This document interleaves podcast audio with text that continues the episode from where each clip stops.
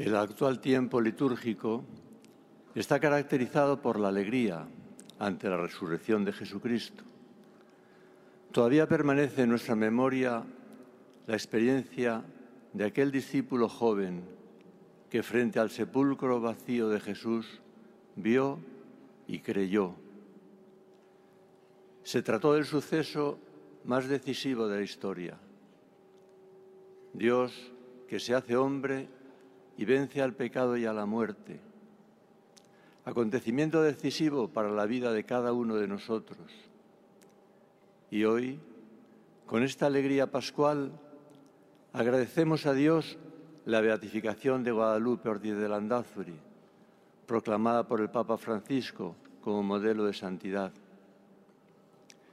En el Salmo de la Misa hemos elevado un canto de júbilo.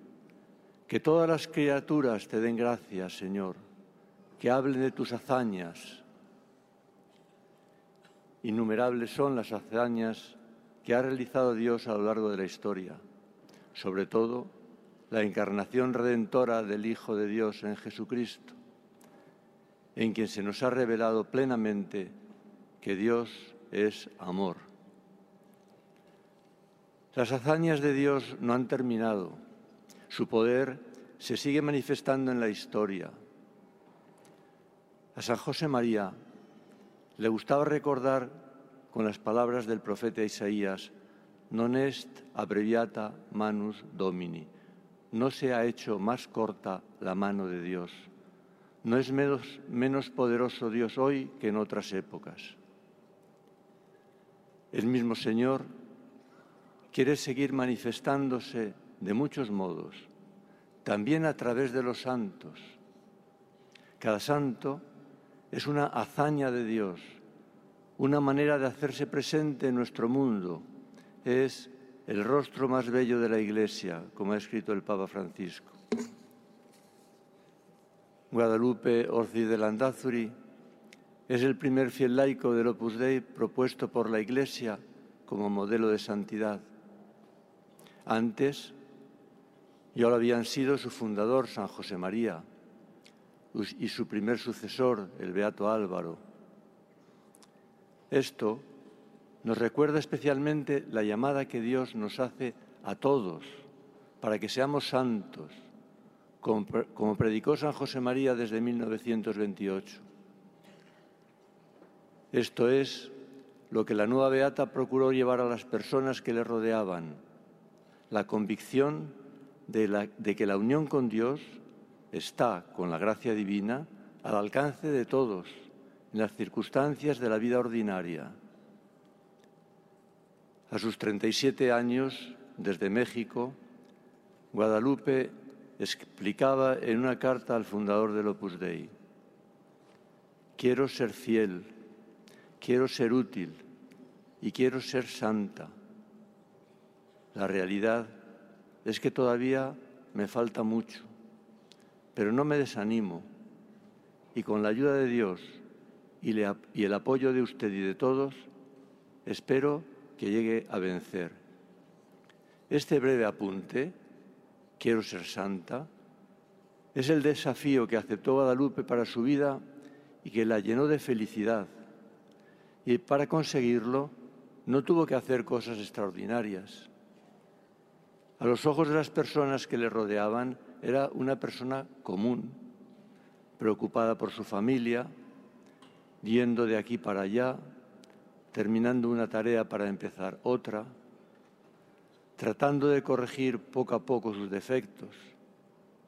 Allí, en esas batallas que parecen pequeñas, Dios realiza grandes hazañas. También las quiere realizar en la vida de cada una y de cada uno de nosotros. Las lecturas de esta misa también nos llevan a considerar algunas actitudes propias del cristiano. En la primera, vemos a Pablo y a Bernabé visitando comunidades cristianas que se habían formado durante aquellos primeros años. Los dos se habían lanzado desde hacía poco tiempo a dar a conocer a Cristo entre toda clase de personas. La gente recibía con sorpresa su testimonio, unas veces con efusividad, incluso creyéndoles dioses, y otras veces con rechazo, rechazo violento. Esta vez, por ejemplo, Pablo acababa de ser apedreado en Listra por una muchedumbre agitada, por personas que habían llegado de Iconio y Antioquía. Después de golpearlo, lo habían arrastrado fuera de la ciudad y abandonado allí pensando que estaba muerto. Sin embargo, la lectura de hoy es sorprendente. Nos dice que Pablo y Bernabé volvieron a Listra, a Iconio y a Antioquía, animando a los discípulos y exhortándolos a perseverar en la fe. No se contentaban con reservar solo para ellos la alegría de haber recibido a Cristo en sus vidas. Necesitaban contar al mundo que existía una paz más profunda que habían encontrado finalmente junto a Jesús.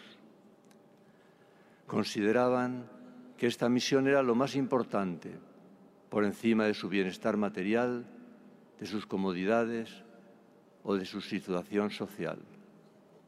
Y esto hace que vuelvan a la ciudad, a pesar de que allí estaban quienes se oponían a su mensaje. Regresan a confortar, a rezar y a ofrecer sacrificios. No regresan a devolver mal por mal, sino, como le gustaba repetir a San José María, a ahogar el mal en abundancia de bien. La Beata Guadalupe también descubrió la importancia y la alegría de llevar a las personas el consuelo de la amistad con Cristo.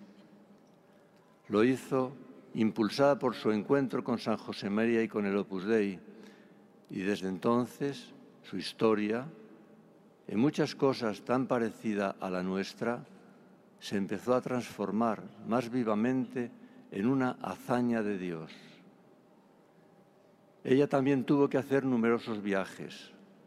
Madrid, Bilbao, México, Culiacán, Monterrey, Tacámbaro, Roma.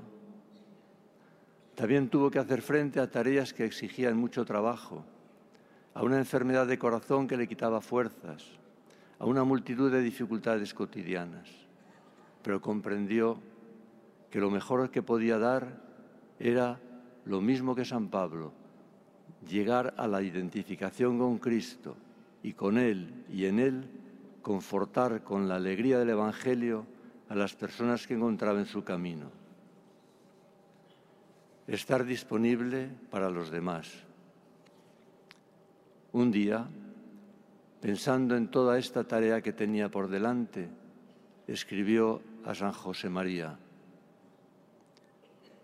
Y todo esto, conociéndome a mí como me conozco, ¿verdad que me viene grandísimo?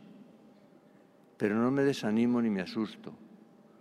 Solo le pido una oración para que nunca, en nada, por pequeño o grande que sea, deje de hacer lo que Dios quiere. Nosotros también tendremos dificultades en nuestro camino, momentos de cansancio, dolores físicos, incomprensiones. Entonces es el momento de recordar la actitud de los santos encontrar en nuestra relación con Jesucristo la manera de dar ánimo, confortar y llenar de bien el lugar en el que nos encontremos.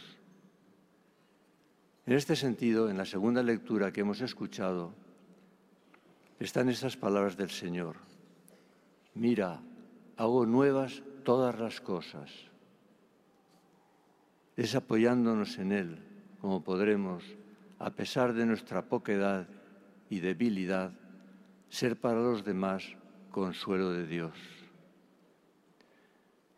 En el Evangelio de esta Santa Misa nos encontramos con el mandamiento nuevo, que os améis los unos a los otros como yo os he amado. Jesús señala que esa será la manera de identificar a un cristiano a lo largo de los siglos. Si somos portadores de su amor, con un amor desinteresado hacia todas las personas como hijas de un mismo Padre. Esta ha sido la principal característica de los santos.